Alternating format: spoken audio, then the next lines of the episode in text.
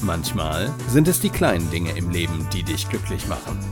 Und vielleicht sind es genau diese kleinen Dinge, die deine Gesundheit fördern können. Gesundheit neu erleben mit Denise Iwanek. Hey Denise, worum geht es denn heute in deinem Podcast? Hallo liebe Zuhörer, hallo lieber Chris. Heute geht es um eine Einladung, nämlich die Einladung zum Unperfektsein. Wie komme ich auf dieses Thema Perfektionismus und das Gegenteil Unperfektionismus? Ich weiß gar nicht, ob es das Wort gibt. Ich nutze es trotzdem und ich mag es auch gerne einsetzen in meinen Trainings. Ich bin auf das Thema gekommen, da ich letzte Woche bis Samstag im Schwarzwald war und dort wieder für unseren Berufsverband neue Trainerinnen und Trainer als Gesundheits- und Lebenskompetenztrainer ausgebildet habe. Und da fällt es mir immer wieder auf, dass, und das habe ich früher auch gehabt, manchmal kommt es auch immer noch mal wieder durch und hoch, dass viele sich erst trauen, sich da vorne hinzustellen, wenn sie denken, jetzt bin ich perfekt, jetzt ist alles super, jetzt kann ich mich hinstellen. Ich glaube, dass dieser Zeitpunkt nie kommen wird. Ich behaupte das sogar. Denn sind wir nicht immer irgendwo ein bisschen unperfekt? Und ich finde das gut. Und deswegen ist heute meine Einladung für euch, unperfekt zu sein. Denn Egal welchen Schritt ich selber gegangen bin in meinem Leben, hätte ich immer darauf gewartet, dass es perfekt wird, hätte ich nie mit irgendetwas gestartet, irgendetwas getan, sondern wäre immer in meinem Schneckenhaus geblieben. Aber was bedeutet Perfektionismus denn überhaupt? Ich glaube, dass es ein Streben nach einem Ideal ist. Ich kann mir sogar vorstellen, dass es einen Unterschied gibt zwischen männlicher Perfektionismus und weiblichem Perfektionismus. Ich glaube, dass Männer sehr, sehr viel schneller in sich ein Selbstbewusstsein tragen und sagen, ich mache das jetzt und da auch die, die Chance oder die Möglichkeit des Unperfektseins viel, viel schneller in sich akzeptieren als wir Frauen. Zumindest empfinde ich das in meinem Umfeld so. Und da kann ich nur sagen, liebe Frauen, alle Zuhörerinnen, lasst uns mal ein Stückchen abschneiden von der Scheibe der Männer. Natürlich ist das jetzt pauschalisiert. Es ist einfach nur ein Eindruck, ein Gefühl von dem, was ich in meinen Ausbildungen, Trainings, Coachings erlebe. Natürlich habe ich auch Männer dabei, die perfekt sein wollen, die keine Fehler machen wollen, weil darum geht es ja auch. Na, es geht ja oftmals darum, sich keine Fehler zu erlauben. Da komme ich gleich aber nochmal zu. Aber erstmal ist ja dieser Perfektionismus das Streben nach einem eigenen Ideal. Dass ich auf alles, was ich tue, was ich mache, eine Antwort habe. Dass ich einen extrem hohen Anspruch an mich und mein Umfeld habe, weil oft ist es auch so, dass starke Perfektionisten, die gar nicht aus ihrer Haut können, das auch von ihrem Umfeld erwarten. Dann ist natürlich die Frage, wo ist denn dieser Maßstab, den ich, mich, den ich mir setze, selbst her? Wo habe ich diesen Maßstab her, zu sagen, das ist der Anspruch, den ich an mich, beziehungsweise das ist der Anspruch, den ich an mein Umfeld habe? Wie setze ich den fest? Warum setze ich den fest? Und es ist ganz klar, es ist immer nur ein eigener Maßstab. In den seltensten Fällen wird der Maßstab des Perfektionismus mir aufdelegiert. Es ist meistens der eigene Anspruch an das Ideal, was dazu führt.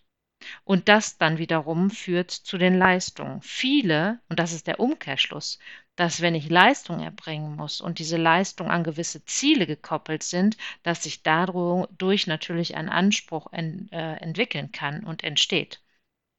Also gerade in den Firmen, wenn wir über Zielerreichungen reden, wenn wir äh, überhaupt Ziele festgelegt haben für Mitarbeiter, natürlich entsteht dann ein Leistungsdruck oder überhaupt ein Druck und dann natürlich oftmals leider, da komme ich jetzt zu meinem Thema, dass keine Fehler erlaubt sind.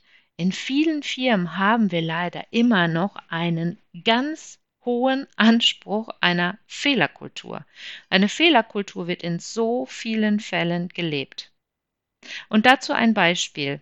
Ich bringe mal gerne das Beispiel des Perspektivwechsels. Und zwar kommen dann, wenn ihr bei mir sitzen würdet im Seminar, vier Rechenaufgaben und eine Rechenaufgabe davon ist falsch. Die anderen drei sind richtig.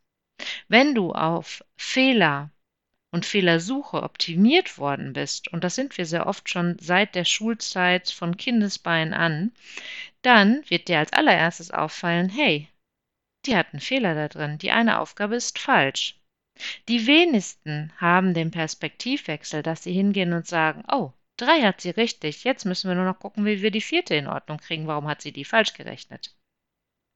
Und dann habe ich das in einem Seminar mal gemacht und da saßen nur Führungskräfte und die Geschäftsleitung und dann sagt der Geschäftsführer zu mir, der schon ein bisschen sparsam dann geguckt hat mit meiner Rechenaufgabe oder meinen vier Aufgaben und dem Perspektivwechsel, da sagt er so, Frau Iwanek, und jetzt soll ich mich freuen, wenn mir auf der Autobahn der Reifen geplatzt ist, dass ich noch drei Reifen habe, die funktionsfähig sind?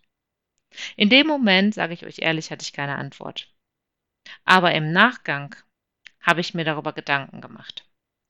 Natürlich ist es doof in der Situation und das Beispiel von ihm, da bin ich total dankbar für. Es ist blöd in dem Moment, wenn der Reifen platzt. Wenn ich aber an Rand fahren kann und es ist nur der Reifen geplatzt und sonst weiter ist nichts passiert, dann kann ich trotzdem darüber froh sein, dass nur der eine Reifen geplatzt ist. Also auch in so einer Situation den Perspektivwechsel anzuregen. Natürlich muss ich, arbeite ja viel im Bus- und Bahnunternehmen, an einem Bus, der defekt ist, den Defekten oder den Fehler finden, um den Bus zu reparieren, dass der vernünftig fahren kann, einwandfrei in den Verkehr starten kann. Das ist schon klar. Da habe ich eine gewisse Fehlerkultur, die ich leben muss. Aber die Frage ist doch, und das geht jetzt an alle Unternehmer da draußen, die mir zuhören, muss ich das immer? Kann es nicht sein, auch mal wegzukommen von der Fehlerkultur, Fehler zu erlauben und ein Richtigkeitsdenken zu etablieren? Also genau diesen Perspektivwechsel der Rechenaufgaben hinzubekommen im Unternehmen, zu sagen, hey, drei Sachen sind da super gelaufen, naja, jetzt war eine Sache nicht so dolle, dann ist es halt so, schwamm drüber. Natürlich, wenn ich einen Fehler immer und immer wieder mache, dann muss der natürlich irgendwie auch mal beseitigt werden. Ja, natürlich. Ich sollte nicht einen Fehler immer wieder machen und mir keine Gedanken darüber machen, warum ich das tue, sondern natürlich geht es auch darum, Fehler zu beheben. Aber wie oft denken wir genau andersherum mit dem Beispiel Rechenaufgabe, da ist so ein Fehler drin, anstatt da sind drei richtig und dann gucken wir auf den Fehler. Und dazu möchte ich euch einladen. Weg von der Fehlerkultur hin zum Richtigkeitsdenken. Ich glaube, dass vielen Menschen, gerade die diesen Hang zum Perfektionismus haben, damit schon ein ganzes Stück geholfen ist. Und somit nehmen wir solchen Menschen durch so eine neue Kultur auch den Druck. Und Druck bedeutet ja auch immer eine gewisse Art von Stress. Und unter Stress lässt es sich nie gut arbeiten. Unter Stress lässt sich alles nicht so besonders gut machen, also wenn es der negative Stress ist. Ne? Beim Perfektionismus gehe ich jetzt von der negativen Variante aus. Mir geht es nicht darum, ähm, dass wir dazu streben dürfen, uns zu verbessern. Das ist ein positiver, ein guter Stress und für mich auch ein guter Weg. Ich will es gar nicht Perfektionismus nennen, aber ein, ein Streben nach Qualität. Dieses Streben nach Qualität und Fachwissen, das habe ich auch und das ist mir total wichtig. Ich möchte nicht äh, nur auf meinem Logo stehen haben, Denise Ivanek, die Expertin für körperliche mentale Gesundheit, und dann hört ihr mir zu oder seht mich im Vortrag oder in einem Workshop und denkt, ja, außer heiße Luft ist da auch nicht viel gewesen. Natürlich möchte ich da Qualität und auch Fachwissen vermitteln können. Und ich habe immer wieder auch an mich den Anspruch, das zu verbessern, zu verändern, neue Techniken mit reinzubringen, neue Ideen mit reinzubringen. Das ist mir total wichtig. Aber ich erlaube mir inzwischen, unperfekt zu sein, weil ich meinen Selbstwert und mein Selbstvertrauen so weit inzwischen gestärkt habe. Und das ist gleich zum Abschluss auch mein Tipp für euch, wie ihr das selber auch für euch ja entdecken könnt und stärken könnt, dieses Unperfektsein. Das ist ein Punkt, auch in Bezug auf die eigene Gesundheit. Viele haben das Bedürfnis immer noch, wenn es um das Thema Gesundheitsförderung geht, eigene Gesundheitsförderung, dass es unsexy ist, dass es langweilig ist, dass wir keinen Genuss uns erlauben dürfen, dass wir in Askese leben müssen, dass wir perfekt sein müssen. Alles Blödsinn aus meiner Sicht. Ich finde, Gesundheit, gerade an mir und meinem Körper, meinem Geist, soll Spaß machen, soll Freude bringen, darf genussvoll sein. Und damit meine ich jetzt nicht, dass ich ähm, jetzt nur von Essen und von Getränken spreche, sondern auch genussvoll im Sinne von Freudemomenten, von, von einer mentalen äh, psychischen Gesundheitshygiene, ja? Also was denke ich, was denkst du, wie gehst du mit dir selber um? Das gehört für mich für Genuss und Freude im Alltag ebenfalls dazu. Und dazu gehört es auch so viel, ich sag mal, Rückgrat zu haben, dass ich auch sagen kann, ich muss nicht auf jede Antwort eine, äh, auf jede Frage eine Antwort haben. So rum. ich muss nicht auf jede Frage eine Antwort haben.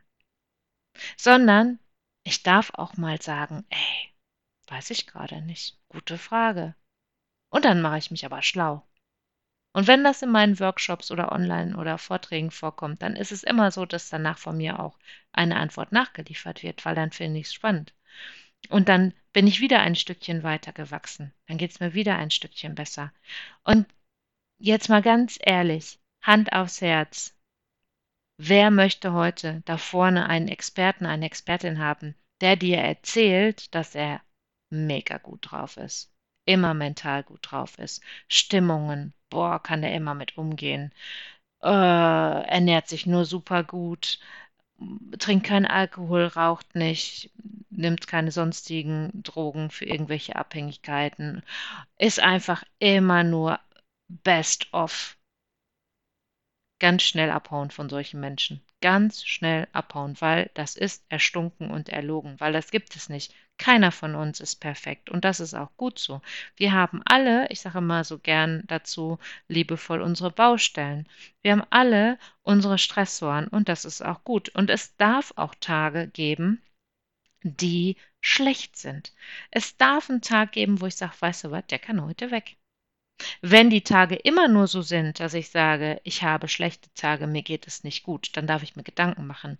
Aber auch mal zu sagen, nee, heute, der Tag, mm -mm, es fühle ich mich heute nicht so gut, heute geht es mir nicht so gut, dann ist das auch in Ordnung. Das ist immer wieder dieser Perspektivwechsel, den ich anrege, wirklich zu sagen, hey, das ist in Ordnung und das ist wichtig. Wir wissen inzwischen, dass Berufe, die serviceorientiert sind, wie was weiß ich, im Restaurant, im Hotelgewerbe, ich als früher als Stewardess, das sind alles Bereiche, die nach vorne extrem freundlich sein müssen, äh, die gut drauf sein müssen, immer gut drauf sein müssen. Also die haben nach vorne eine Rolle zu spielen. Das ist extrem wichtig, dass die im Hintergrund einen Ausgleich für sich schaffen und dass die auch Tage finden, bei denen es nicht gut geht und dass sie da diese Rolle ablegen können, weil wir wissen, dass das andere, diese Facette, extrem gesundheitsgefährdend ist. Das ist wissenschaftlich nachgewiesen inzwischen. Also dieser 80er, 90er Jahre Trend von wegen, hey, schalalala, wir sind alle gut drauf, das ist total out. Es ist aber auch nicht gut, nicht hinzugucken, wenn ich dauerhaft schlechte Stimmung habe. Ich selber mache gerade einen Ersthelferkurs für psychosoziale ähm, Gesundheit, also psycho, äh, psychische Gesundheit, so rum. Da war heute der erste Teil von sechs Modulen, weil ich dieses Thema als sehr wichtig empfinde. Und heute war genau dazu auch der erste Part, ähm, dass wir ja gerade bei psychischen Erkrankungen das Problem haben, das kannst du nicht sehen, wie ein Armbruch, wie eine Verletzung, ähm, wie ein Beinbruch, sondern ja, der Kopf ist ja jetzt die Gedankenwelt, das alles ist nicht sichtbar. Und ich gebe zu, es geht mir auch immer noch so, manche Dinge verstehe ich auch gar nicht, warum manche Menschen da so reinkommen können und was das mit ihnen macht. Deswegen ist einer der Gründe, warum ich diesen Kurs mache und weil ich auch wirklich dann als Ersthelferin nachher Möglichkeiten haben möchte, vielleicht Menschen zu unterstützen und sie besser zu verstehen. Aber sie werden doch oftmals immer noch in unserer Gesellschaft gerade als bekloppt oder ne, die geht zum, die geht zum Seelenklempner oder ne, die legt sich da auf die Couch, wird doch alles ein bisschen noch mit, mit, mit Schwäche verknüpft und abgetan. Und das ist aus meiner Sicht tot, auch total überholt. Das ist total wichtig, auch da mal hinzugucken und warum geht es den Menschen so und auch wirklich zuzulassen, zu sagen, in dem ersten Stadium, hey, ich habe da ein Thema und ich tue da was für mich. Ich suche mir Hilfe. Weil, und das habe ich heute schon in diesem ersten Modul gelernt, ganz viele psychische Erkrankungen können dann schon positiv unterstützt werden, dass das wieder weggeht, dass wieder eine Normalität, wieder ein Pol der Gesundheit verstärkt werden kann. Jetzt bin ich ein bisschen abgeschweffen, ne? So. Aber es ist egal, ich finde das so wichtig, weil auch das ein Riesenthema heutzutage ist. Aber was kannst du jetzt machen fürs Unperfektsein? Mein Tipp ist, mach mal den Selbstbewusstseinspfad. Das ist eine Technik aus Mentaltraining. Du nimmst dir entweder Blätter oder Zettel oder Karteikarten, Moderationskarten, wenn ihr einen Moderationskoffer habt oder diese Karten bekommen könnt. Und dann schreibst du dir auf, was du an dir gut findest und was dir wichtig ist. Und dann kannst du das am Boden hinlegen wie so ein Pfad und dann gehst du da drauf, stellst dich da drauf und spürst in jede einzelne Situation rein. Und stärkst dich so selber. Du bringst also deine Stärken hervor. Und durch dieses Herausbringen der Stärke und auch wirklich dazu zu stehen, hey, das kann ich gerade. Und das kann ich, ich sage immer so gerne, das kann ich auch mal jetzt auf die Autobahn bringen, dass ich anderen Menschen mitteile, dass ich anderen, dass ich meinen Job richtig machen kann und trotzdem unperfekt sein kann. Probier das mal aus. Für mich ist das immer ein sehr, sehr gutes Hilfsmittel. Und dann mach dir eine tägliche Liste mit Freiräumen. Also, dass du keine To-Do-Liste schreibst, die von morgens bis abends durchgetaktet ist. Ich sage ja sowieso immer die To-Do-Listen, wenn du Listen für tägliche Arbeit schreibst, mach die am Abend davor, weil da bist du nicht so euphorisch wie am Morgen und dadurch werden die Listen aus meiner Sicht realistischer und dann lass dir ganz bewusst Freiräume. Und vielleicht schreibst du dir gerade am Anfang mal da rein, jetzt ist Zeit für unperfekt sein und heute darf ich mal irgendwas auch machen, was jetzt nicht aus meiner Sicht zu 100% ideal werden wird. Und ich sage dazu auch immer gerne, ich gebe heute die beste Version meiner selbst. Und die beste Version meiner selbst ist doch jeden Tag unterschiedlich. Und mal finde ich mich super mega genial und es gibt Tage, da mache ich Workshops, wo ich denke, ja, es war gut. Es war schon, dass ich einen Anspruch erfüllt habe, dass ich mein Fachwissen und meine Qualität habe, aber es gibt Tage, da ist das noch besser. Und das darf dann auch sein. Und das hat was mit Mut zu tun. Mut genau zu dieser Lücke. Mut zu der Lücke, dass ein Fehler entstehen kann. Mut zu der Lücke, dass eine Frage kommen kann, die ich nicht beantworte, weil ich sie nicht weiß. Und das ist nicht schlimm. Und ich glaube, dass diese Menschen, und gerade für mich jetzt in meinem Thema der Gesundheitsförderung, viel, viel mehr gebraucht werden und sichtbar werden dürfen, weil wir wollen diese Perfektionisten doch eigentlich nicht mehr um uns haben. Wir wollen Menschen haben, die inspirieren, die Freude machen, die Spaß im Alltag haben, die vital, die frisch sind, die Ideen haben. Und das kriege ich mit Perfektionismus nicht hin. Da habe ich immer einen Stopp drin. Und deswegen seid mutig, probiert es aus und ich freue mich auf Feedbacks jeglicher Art. Ich wünsche euch eine wunderschöne Woche eure Denise.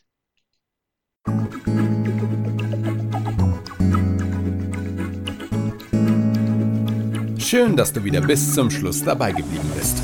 Bis zum nächsten Mal bei Denise Ivanek. Gesundheit neu leben.